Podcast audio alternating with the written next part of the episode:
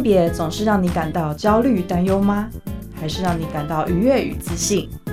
在这个性别多元的世界里，多爱自己一点。让我们支持性别平等。欢迎收听教育电台性别平等 Easy Go。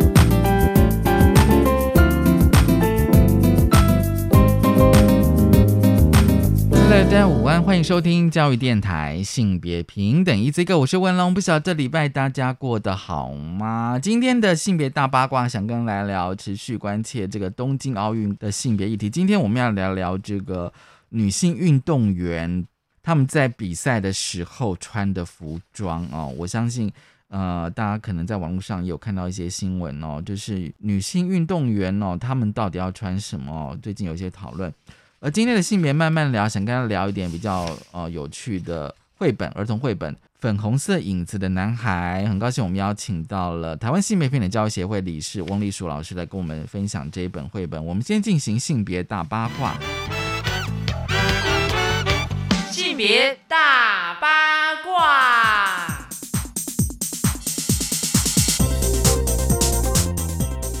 今天新美大八卦想跟大家聊，就是东京奥运的女性运动员到底应该穿什么？其实一开始我还是要先跟大家分享一个议题，就是说，其实今天我们在谈女性运动员穿什么时候，大家可以去回头想想，我们过去的节目跟大家谈那个制服的议题哦。可是当我们提到制服的议题的时候，或谈到服装议题的时候，为什么通常啊女性哦比较会受到讨论哦？那男性好像不管你今天到底穿短穿长，好像都不会有什么议题哦。这本身就是一个性别。的议题哦，其实东京奥运哦，在网络的文章就是说，近日的体操的资格赛当中哦，德国女子体操队呢穿着长裤型的紧身衣上身了，而不是传统的三角高叉，露出整条大腿的紧身衣哦。其实这个啊，要回溯到他们在今年四月的时候，欧洲艺术体操的锦标赛呢，他们首次的就是德国的女子体操队呢，穿的这个紧身衣的连身衣裤呢。来参加比赛哦，因为呢，他们想要透过这个服装来抵制哦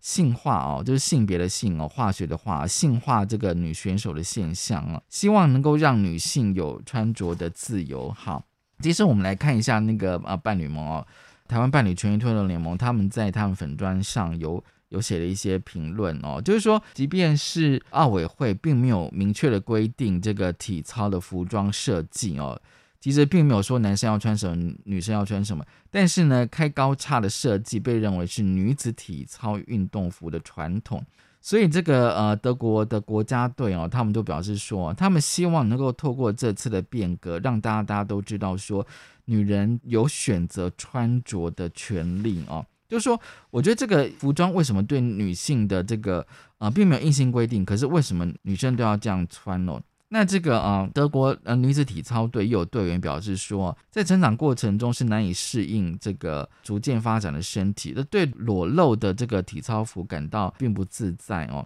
那么呢，他说呢，我们想要确保每个运动员都可以舒适的去运动。那另外呢，就是德国体操这个协会呢表示支持国家队的做法哦，希望体操界能够反思。如何同时展现这个肢体的美感，又能让运动员能够自在的伸展这个躯体，而伴侣盟他们认为说呢，尤其在体操界呢，呃，长期存在这个呃性侵选手的议题，之前也有像在美国的一些呃体操选手性侵的事件哦，从抵制这个性化的服装出发来宣示选手天身体自主权，其实是一个非常有创意的这个呃方式哦。其实另外啊，并不只是德国哦。啊，其实像像在那个欧洲的锦标赛，挪威女子的呃沙滩手球队哦，服装也引发了争议哦。因为呢，过去的赛事当中规范女性的穿着哦，必须穿比基尼的这个呃泳裤哦。那这个挪威队为了反抗这个性化的服装设计，改穿这个紧身的短裤，而因此这样的就被罚了一千五百块的欧元哦。其实呢，根据这个国际手球的规定哦，那男性运动员呢必须要穿着膝上十公分的短裤哦，不过宽宽松就可以了。而女性呢的运动员哦，这是国际手球总会的规定，必须穿着贴身而且向上剪裁至大腿上方哦的这些比基尼的泳裤哦，就是大看之下你就会觉得像在穿这个。比基尼这样子哦。那尽管挪威的女子沙滩的这个手球队呢，早就提出了就穿着短裤的申请哦，但是呢，他们还是不顾一切的为女子选手来发声，当然也就被罚钱哦。所以呢，我觉得有时候可以去看这个哦，除了我们今天看非常激烈的运动赛事之外，你也看一下，就是说像这种哦，比如像体操或手球这样子的运动竞赛的时候，男女选手穿着是不是也有一些差异呢？那当然呢，像德国女子体操队哦，就认为说应该要让女生拥有这些权利哦，去选择他们认为适合用于自己比赛的服装。这是今天开始跟大家分享的性别大八卦，稍后回来性别慢慢聊。性别慢慢聊。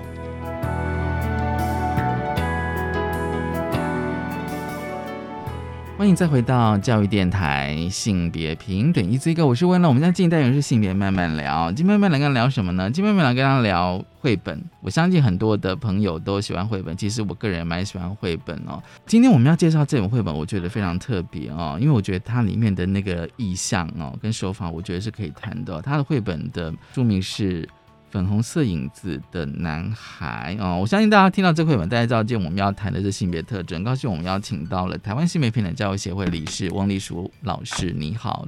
丽淑老师你好，嗨，大家好。对，今天要跟丽淑老师来谈谈绘本哦，我相信对绘本应该有充满想象。这一本就是粉红色影子的男孩。好，先跟大家聊一下这本的故事吧。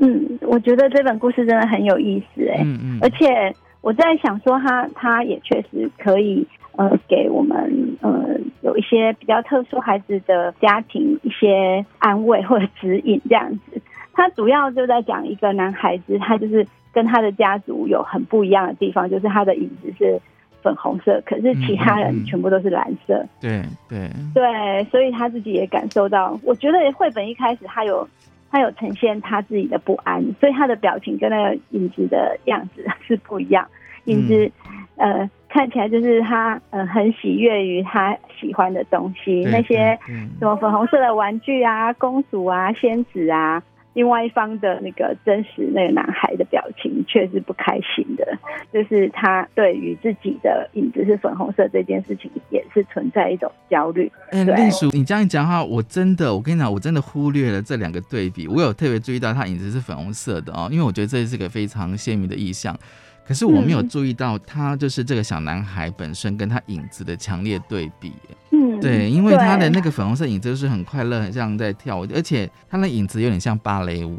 就穿那个芭蕾舞裙，有没有？没错啊，对，然后就很开心，就是他的影子都是在笑的。对对对对对，而且我觉得这本绘本那个颜色很重要，对，因为他们整个家族的的影子都是蓝色的。对你，你就会发现，其实啊，只这个孩子如果是这个画面独他独处的时候，他的画面都是缤纷的。只要是在家族里面，不管他家人存在的那个样子是照片的形式还是真人的形式，他就会整个画面是那种暗淡的蓝色，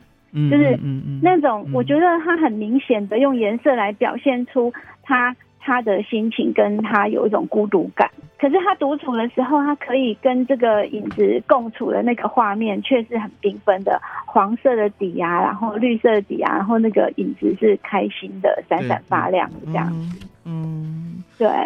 所以我真的觉得他有意识的在表达说，如果一个家一个家庭没有没有给一个孩子足够的支持，可能他就算在这个家里面有很多人存在，但是他还是孤单的这样。嗯，那这边哦，因为就像刚刚丽爽老师你讲说，他的他就说，如果是他个人独处的话，他那个背景颜色其实都是缤纷的。那我觉得它里面有一个让我觉得，就是我们一直在谈论，就是说，其实呢，就是那个影子他喜欢很多就是粉红色的玩具，但是男生不爱的玩具呢，呃，所有男生不爱的东西他都爱。然后我读到这一句就发现，就想说，那什么是男生不爱的？而且这个绘本很好玩，就是说他那个字会放大。对，他重点提示，重点，对对对对对对。然后我再会想说，我们有可以分成男生爱的跟跟女生爱的东西，就是像这样子。呃，如果是老师或者是家长，我我们在跟孩子聊这件事的时候，我可能就不会轻易的用男生不爱这样子，那那很显然的就是二分，而且嗯而且很刻板的把那个男孩的状态讲出来。虽然我在心里可能 OS 是这样，就是说这个现实的这个世界里面呃可能会呈现这样，但是因为他是在呃这个绘本里面，对，而且他在讲的是这个孩子的心情，所以很显然他这个孩子他很知道这个世界怎么看嗯怎么看待男生这件事，嗯所以他才会这个表情跟他的影子的表情是完全不一样。嗯嗯嗯，对，所以我觉得他自己也在交战，然后也在呃也也在感受到这个压力这样子。我在想说，因为他的颜色，应该说他影子的颜色跟他喜欢的东西，跟他家族整个是格格不入的这对样子。那我就觉得说，这个故事里面哦，当然是就是两个主角，一个是他嘛，哦，小男孩，一个是他爸爸。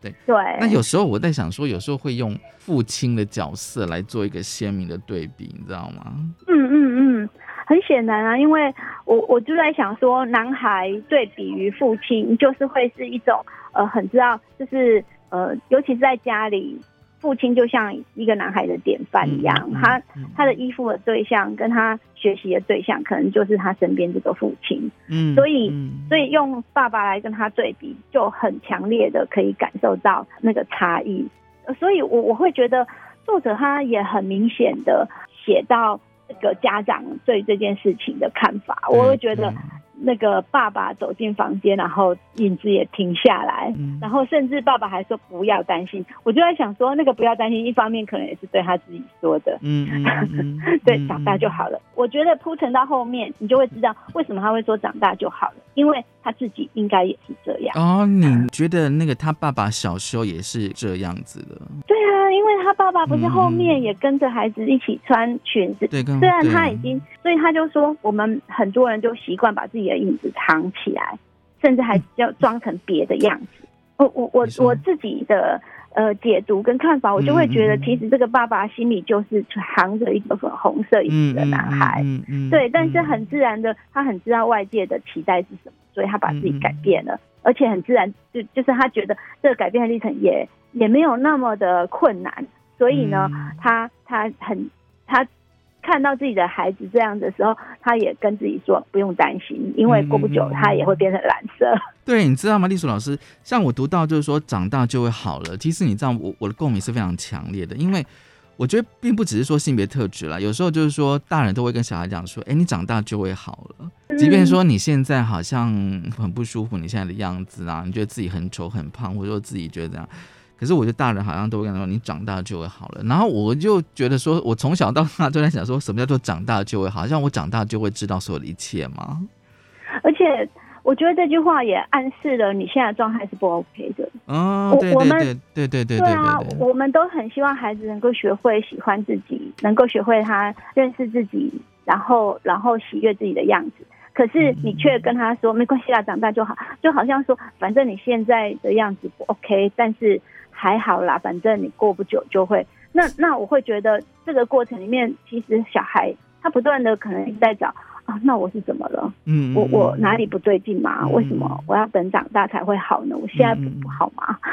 嗯，对，现在不好吗？对不对哦？那当然，我觉得哦，就是说，像是李叔老师讲说，那个爸爸就对这个小男孩讲说，呃，不要担心，长大就会好了哦。我觉得绘本有趣的地方就是说，它文字很简单，但它背后的意思其实是非常的，我觉得是非常的细致跟深层了哦。那但小男孩他一直希望说，他希望能够像他爸爸跟哥哥一样这样，所以我觉得对他来讲，哥哥跟爸爸是他的典范哦。但是他一直强调说，他为什么跟大家都是不一样这样子，而且这个绘本我觉得有趣是说，他有时候那个就像刚刚我们讲的说，他把那个字给放大了。所以其实他放大就跟你讲重点提示就是这样子。好，家里是这样子，我觉得他可以从他的父亲得到一些支持嘛，啊、对。可是我觉得哦，那毕竟他还是要去学校嘛，哦，学嗯校。对那我觉得学校就是说比较有趣是说，他有个活动叫做服装要服装要求求，我不知道这是 什么其实。我不知道，就是说，我想知道说，现在学校也会这样吗？就是叫小朋友嗯穿自己喜会喜欢的衣服。学校是有服装上的要求的，就算学校没有讲，家长也会一直问。我所在的学校，我们是呃礼拜一穿制服，就是体育课的时间要穿运动服，嗯然后其他的两天穿制服，然后有一天穿便服。嗯嗯，就是嗯我们就是一般来讲是用这种方式，然后大家都是错开，嗯哼让衣服可以有机会洗完干这样子，就不用买太多件。嗯然后，然后，所以有有一些日子，比如说刚开学这种日子，他可能还不知道课表还不什么，然后，然后家长就会很焦虑，说，哎，他要怎么穿才对？那可是对我来说，我会觉得服装是最最最次要的，就是他只要舒服就好了。可是，可是我我会觉得这也呈现了一种状态，就是当当一个孩子要进入群体的时候，对，他他对于这个群体可以需要有什么要要求，他、他很焦虑自己会不会跟别人不一样，就是哇我穿错了，或者是呃我带错东西了，那那那对孩子来讲，他就连对家长来讲，那也是会是很焦虑的，他也会觉得自己的小孩呃被可能有可能会被标签，或者是、是显得好像不乖嗯这样。子。对嗯所以呃，对于整个群体，那服装是最最刺眼、最最明显的嘛，对。嗯对，没错，对。因为对，所以我觉得这个蛮特别。他说依照自己的影子哦，影子的喜好哦，所以我就会觉得哇，好有意思哦。他是要求他按照自己影子的喜好来着装。说到这边哦，我其实是一直想问，我不知道丽淑老师你怎么想，就是说那个绘本的作者，就是本身这个故事的爸爸，他用嗯影子这个意象，你知道吗？嗯因为我看了呃这么多跟性别有关的绘本，我觉得这是应该是第一次我看到用影子来谈性别的。嗯，不过呃，我对于用影子来谈，呃，或者是说他他可能也不一定完全指性别，嗯而是你的灵魂。嗯那那这个像王尔德他他在写一些故事的时候像有那他那一本呃渔夫嗯哼渔夫爱上那个就是人鱼的那个故事，嗯他也是用影子来象征他的灵魂嘛。嗯嗯嗯，那我会觉得这里面也有也有这种很很强烈的感觉，就是那个影子代表你很深处的那个很核心的灵魂的东西。嗯嗯嗯我我觉得他有那个意象。对嗯，但是嗯我们确实很少看到。但是我觉得他很聪明，因为这样子嗯他就可以把它具象化。啊，具象化这样子，对，他就可以画出来，画出那个粉红色的影子。不然的话，我们一般可能都只是说，哦，他很喜欢什么，对对然后对对，对。但是你知道，因为我们就如果在讲呃他很喜欢什么的时候，就是会，就是他那个挣扎点就会显得比较，呃，就是他自己跟外界的挣扎，嗯嗯，就没有看到那个孩子跟自己的挣扎。嗯哼，因为如果说，如果就这个男孩来说，其实他一开始他那个挣扎是很明显，他不喜欢他自己，对，他不喜欢自己的影子那个状态。，对对对，那我觉得自己的挣扎这这一块，如果用影子，那比较能够凸显出来。对，因为我觉得影子这个东西哦，我觉得它有蛮多的意象，就是我们对影子嗯会充满了一些想象哦，然后再加上影子本身的颜色，就像刚你讲，就是说，也许可能代表我们的灵魂这样子，而且它用影子。来表示，就是说你最深层里面的一个，其实有时候我在想，是不是有点像自我一样，就是说影子都会跟着你嘛，都会跟着你跑这样子哦，只是说它是有颜色的，它是有颜色的这件事情，我觉得真的是充满了非常大的想象力。可是我觉得就是因为这样子，可以让我们今天要谈的性别特质那个那个意涵更丰富哦。所以这个学校就是说，哎，服装要求依照自己的影影子啊哦 喜好来穿着。对，那我想说，哎，那这个影子在这个绘本里面的故事，表示说这个影子是非常重要，连学校都知道说每个人都有影子这样的，而并不是说是这个小兰他自己想象的哦。那所以我觉得嗯，你说基本上那个学校应该是是友善的，啊是友善的，是不是？嗯哼，嗯嗯，对，所以他才会呃，就是你喜你真正喜欢的是什么，你就按照那个，你不用管你的爸妈或者是学校的同学，他希望你能够按照你自己真正喜欢的样子来来穿着这样子。所以也因为这样，我会觉得那个爸爸就就是你看他他可以有机会穿上裙子，嗯哼，然后然后他说他看一下爸爸，爸爸比他还紧张。我想说，嗯，对，爸爸也无可奈何，想说啊，就学校要求的啊。哦，学校要求，所以通常学校要求家长就说好吧，学校要求对，这样子，OK，通通常是这样子啊，因为就是我们呃，就是学校有规定什么东西的时候，嗯哼嗯啊不然呢，那你如果不符合规定，去到学校不是更麻烦吗？好，那下个阶段我们就开始来聊，就是说，因为毕竟有时候在家里哦，因为其实我觉得这个有时候还可以一个有趣现象，就是说在家里，就是说可能家长都支持，可是他到学校之后，可能就会有一些状况，因为这个小男孩他就穿上了裙子，就开学的第一天他都穿上了裙子去学校了。哦，会发生什么事情呢？我们先休息一下，稍后回来。Open your mind，就爱教育电台。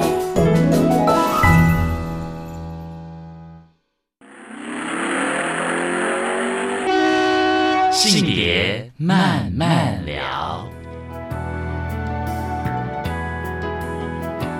欢迎再回到教育电台性别平等一字一个，我是温乐。我们现在进单元是性别慢慢聊。今天慢慢聊跟大家聊的是一本绘本《粉红色影子的男孩》，很高兴我们邀请到了台湾性别平等教育协会理事翁丽淑老师来跟我们聊这一本绘本。这个阶段我们想要聊，就是说这个小男孩他的影子是粉红色的哦。他上学开学呢，学校呢就有一个呃开学的服装的要求哦，就是请依照自己影子的喜好穿着。所以这个小男孩他就穿了裙子去学校。那他的爸爸当然也非常担心。他到学校之后发生什么事呢？早安，对，早安，结果声音很小声。学校的同学他说都转头来看我，没有人说话。大家是很惊讶吗？其实我不知道，就是说这个应该也反映的现实吧。如果要是班上有个同学奇装异服，大家会不会觉得很奇怪？对他主要，我觉得所谓的奇装异服，他势必就是因为有比较。对，哦那，对对对对对，对，那那就是他他很明显的看到其他的人全部都是蓝色椅子，即使是女孩，哦 全部都是蓝色椅子。诶这蛮诡异的哎，真的。对我，我觉得，嗯、这个我觉得这里呈现了一种样态，就是呃，大家会觉得用什么姿态来呃呈现在大众面前是是比较，好像是是、嗯嗯是比较对劲的这样子。嗯嗯，那嗯那很很多时候，女孩也会想要用蓝色影子来现身，嗯嗯这个我可以理解。嗯，对所以你看到大家，然后上面挂了几个星球的那个样子嘛，哦，对对对对，对，我会觉得它就呈现一种这个世界是比较倾向于阳刚气质的那个状态的。你觉得那个星球的颜色吗？嗯，对，就是整个是比较冷静，然后、嗯呃嗯，对，是比较没有那么活泼的样子。嗯嗯，可能可能粉红色这样子的颜色会让会让大家觉得说好像有一点跳脱秩序，或者是太过于活泼的感觉。嗯哼，对。嗯嗯，然后所以呢，嗯，就是我觉得他也感受到了，他一定是跟大家打招呼，没有人说话，这也显示了大家也在适应他，就是呃嗯哼怎么了？对，那他一看到大家的样子，也知道自己哇，我真的完全不对劲，我怎么这么傻呢？真的就按照影子的喜好来穿着，嗯嗯 那这个状态真的让他，就是这是一次呃挫折的初接触啊，这样子。嗯嗯那我我想对男孩，你后面就呈现了那个男孩跟他的影子的那个挫折感，整个都呈现出来了。然后，所以影子也很孤单的在旁边这样。哦对对对对，因为他说他永远都不要穿了这样子，而且对，就像是你讲，就是说那个绘本的颜色非常重要，是因为当他回到家里的时候，把那个裙子脱掉哦。其实我有特别注意，因为你这两条颜色哦，他爸爸一定会进来嘛，都说嗯到底怎么回事、啊？我发现他那个门的是有黄色的光，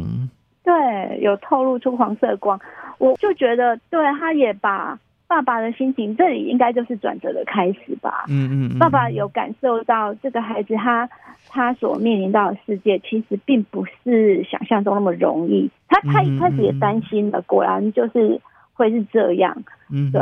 嗯可以看得出来，这个爸爸真的是很爱他的孩子。对，那我会觉得这个这个光对所有小孩都很重要。对然后呢，他爸就穿着裙子，对，你看这个画面突然变得很缤纷，这样这个我就觉得这是绘本的转折哦。不过我还是要问一下，就是说为什么会有这样的转折呢？呃，我我自己解读，我觉得他确实跳过了一些爸爸的心理的状态吧，嗯嗯嗯嗯因为他他主要目光是绕着这个男孩在走，所以可能就没有呃琢磨太多这个爸爸他心里是怎么想。就是我喜欢他这个处理，就是有一些在背后发生的故事，可能我们自己要去猜。我很自然的就把这个爸爸想成，其实他就是把自己的颜色改掉的那个小嗯男孩。嗯对，所以他看到自己的孩子今天遇到这种情况，他马上就能够感同身受这种心情。可是他决定要站出来，让自己的孩子不孤单，嗯哼，就好像在陪伴他自己曾经的那个小男孩一样。嗯哼，因为他可以改变的这么难，很显然的，他这个过程里面，就是他已经把自己很多的特质都掩盖掉了。嗯哼嗯嗯，对我我会觉得，其实我们可能呃很多大人在某一些时刻，可能就会想念那个很远离的小时候吧。嗯，小时候你曾经也做过，也许不符合大人那个规范的事情，嗯，而且绘本对这个世俗要求的那个期待的那那些事情，而且绘本有一个呃画面，就是说那个爸爸跟那个小男孩是坐在应该床上吧哦，然后我有嗯特别发现那个影子跟他们本身哦，我觉得是一个非常有趣的对比耶。爸爸变成他真实的状况是变成是粉红色的，可他的影子是蓝色的。对他影子还是蓝色的，那不太容易。对对 我对对，我觉得他最重要有一句话，他说、嗯那些喜欢你的人都会很爱很爱你，就是爱这件事情，就是他要找回的一个很核心的一个情感呢、就是我我才不管外面的人怎么看，那我要我应该要找回，我就是很爱很爱你。所以我们现在就回学校，然后如果有人不想跟你做朋友，那就不要理他。他 当他讲这句话的时候，就是爸爸的转折，他已经放下了那个担心，然后他会觉得嗯其实有我陪着你，不用管那么多了，嗯就我我可以支持你，嗯就可以一起很强大这样。一起强大，而且啊，应该是他爸讲的说，但是那不只是影子而已，那才是最真实的你。因为我一直在想，那影子力上就是说，那是不是才是我们，就是说，如果在绘本的故事里面，就是说，那才是你最真实的一面。对，可是我们都会刻意的去掩盖，因为影子本身，我们就觉得它只是个影子嘛，但没有灯光，它自然就会消失了哦。那你可以去隐藏，你可以去掩盖掉你的影子啊。可是，在爸爸的想法里面，那个才是最真实的你，其实不需要去隐藏的。对，这很重要，而且有这个支持，我觉得对小男孩来说，也会就觉得没有什么好怕的了。嗯，就家人的支持真的是最重要的啦。呃，他中间有有两页是举了其他人的影子，他的影子喜欢画画哦，时尚还有艺术嗯这样子哦，然后他的影子喜欢引擎跟汽车的。你有注意到他有那个他是指的女生的他哦，嗯，喜欢引擎跟汽车，哦引擎跟汽车感觉上好像是男生会会喜欢的东西这样子哦。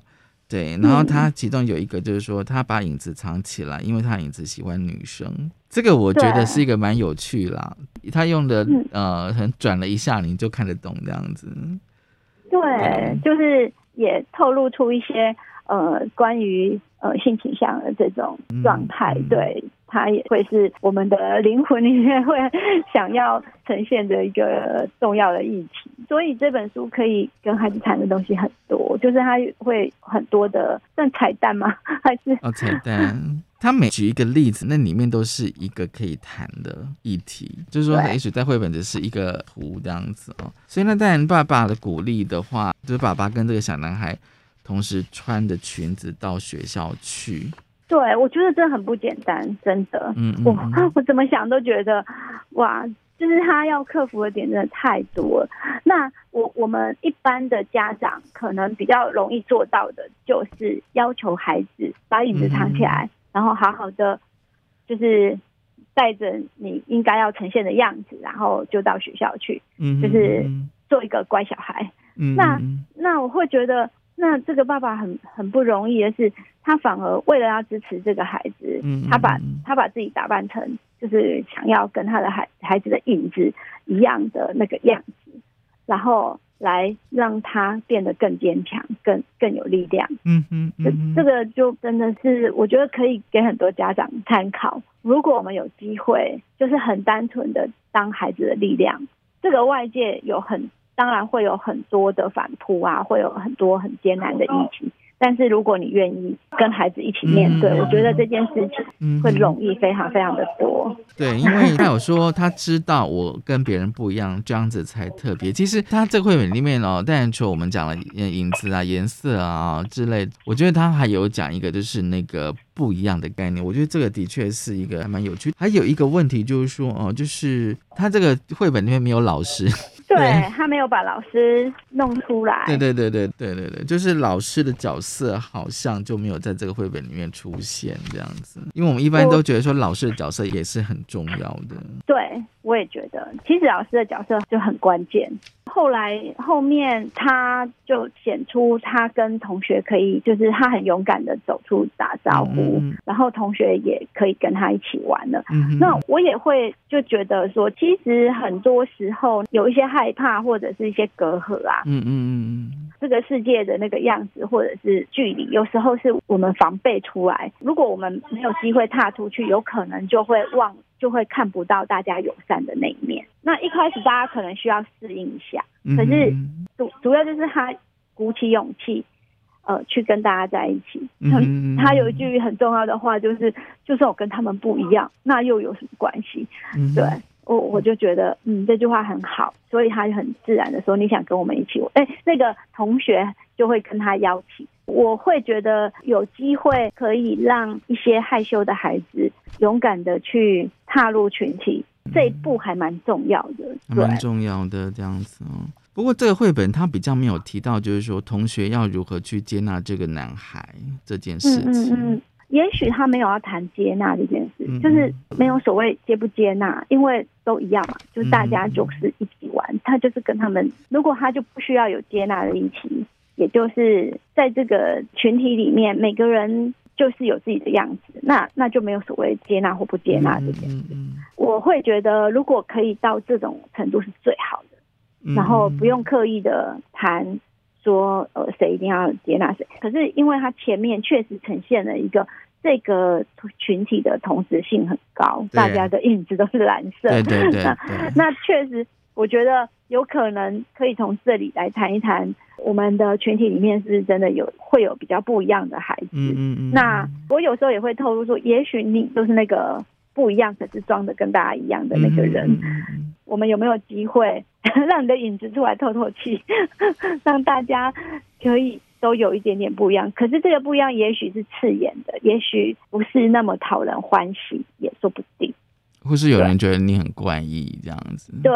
嗯、如果有机会跟孩子谈这个绘本，我觉得这会是另外一个呃可以聊的话题的，就会嗯是说，我们常常会这个班级的和谐，如果是奠定在一种呃大家都很乖，都很遵守规矩，然后大家都、都是同样那个样，在这个群体里面互动，你就感觉不出来说就是有谁不一样，或者是那个争执点冲突在哪里。嗯嗯嗯可是，在小学的场合，在小学的那个教育，几乎每个班都会有一些冲突的地方。嗯，那不管是互动的，就是摩擦，或者是有一些孩子他就是真的比较白目，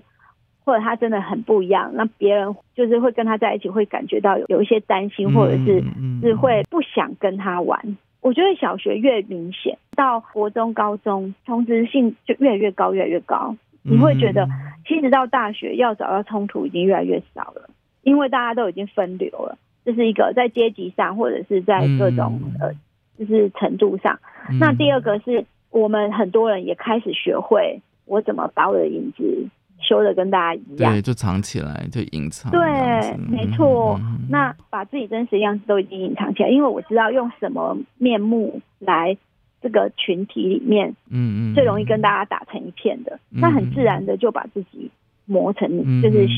转换成那个样。好，我们先休息一下，稍后回来。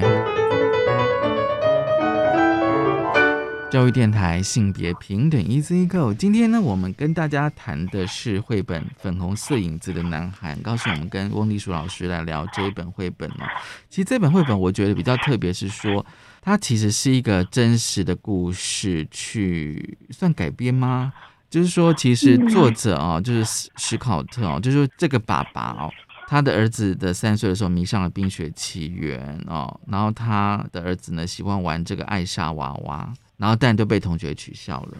对，这个其实对取对，消他是在幼对儿园哦。其实这是一个，我觉得其实这个已经是在一个平常不过的一个情境了。嗯嗯嗯嗯嗯嗯，嗯对我我很高兴的是说，这个当他的孩子被取笑，他不是叫小孩把娃娃藏起来，嗯嗯，而是创作了一个这样的绘本，对，然后对来支持他的小孩，也来支持让这个环境更友善。嗯嗯我嗯嗯，我真的觉得他就是这个作者很棒，对，而且他就是说，他决定了跟他的小孩呢，小男孩打扮成艾莎，然后上街出嗯门这样子。真的太不简单了。有时候我们都会觉得说，家长那个支持的力量到底是在哪里哦？然后怎么来这样子哦？这个其实就是在我们在讲性平教育的时候，其实是非常重要的真的，我那个能量。觉得对，对。如果他嗯，就是很多我们都知道，很多大人真的是爱他的小孩的。对，可是我们常常听到这种话，就是说，呃，我爱你，就是因为我爱你，所以我才要你改变，嗯我爱你哦所以才要你呃，怎么样？他他，我我在想说，其实这个爱，他他有一种程度是不希望孩子受伤，嗯嗯嗯，所以呢，他希望他做一个样子出去之后，他可以呃受到比较少的伤害。可是他却忽略了，其实孩子是一个很独立的个体，他是一个完整的人，嗯嗯嗯，所以并不是一个商品或什么我我可以捏造成大家喜欢的样子拿出去跟外面的人展示这样子，而是他这是这是一个人的样子。嗯，所以对对对，所以我我也会觉得，如果多一些这样的例子出来，就可以让家长有所警惕，知道说，其实我的孩子他是一个很独立完整的个体，嗯嗯我我必须要尊重他自我的决定，跟他他原本的样子，我应该要支持他这样。对嗯我，可是，在华人的世界里面，常常会忽略掉这一点，因为我们太重视那个集体的，对对对，没错。好，那最后我其实想要延伸的问嘛，因为现在疫情的关系哦，所以很多的线上的教学都搬直接搬到网络上去。那其实有时候我也觉得说，大学或许还 OK，因为大学比较像是演讲的课程。可是有时候我在想说，比如说如果我今天想要谈这本绘本，那怎么线上教学啊？嗯，我我也这样觉得，所以我我对于就是长期的线上教学，我我我是会担心的，因为这中间真的缺少了太多实体的目光的接触啊，跟肢体上的这些互动。我觉得这个在学习的阶段是非常非常重要。所以像这个绘本里面有提到，他进到这个教室里面，然后看到大家，然后大家看到他。对这个过程虽然说他一开始是有一点挫折的，但是他必须要经历过这一段，然后同学们也要经历到啊，我的同学有不一样，嗯所以他们也要有所改变。他的改变是来自于某一些冲击，知道了嗯啊，真的有人不一样啊。对对那对对对，那这个冲击他必须要在呃很实体的接触里面。那我我就会觉得，其实呃真的躲在网络里面，很多孩子都会很有办法隐藏了。那嗯那出去的样子就是比较是可以，因为随时可以关掉麦克风、关掉镜头，所以他展现出来的可能就是呃老师想要的、同学想要的、这个群体想要的那个样。那就会，我觉得那个学习变得太过于知识层面，然后那个很很重要的群体互动，或者是在态度上、情谊上的这些面向，可能都会就削弱非常的多。所以我还是很期待说，诶，真正的实体的这种教育还是要赶快进来。但是偶尔的线上，其实他又提供了某一些喘息。我说的喘息是指有一些孩子他他的就是如果他的环境不够友善，他每天去学校可能都很辛苦。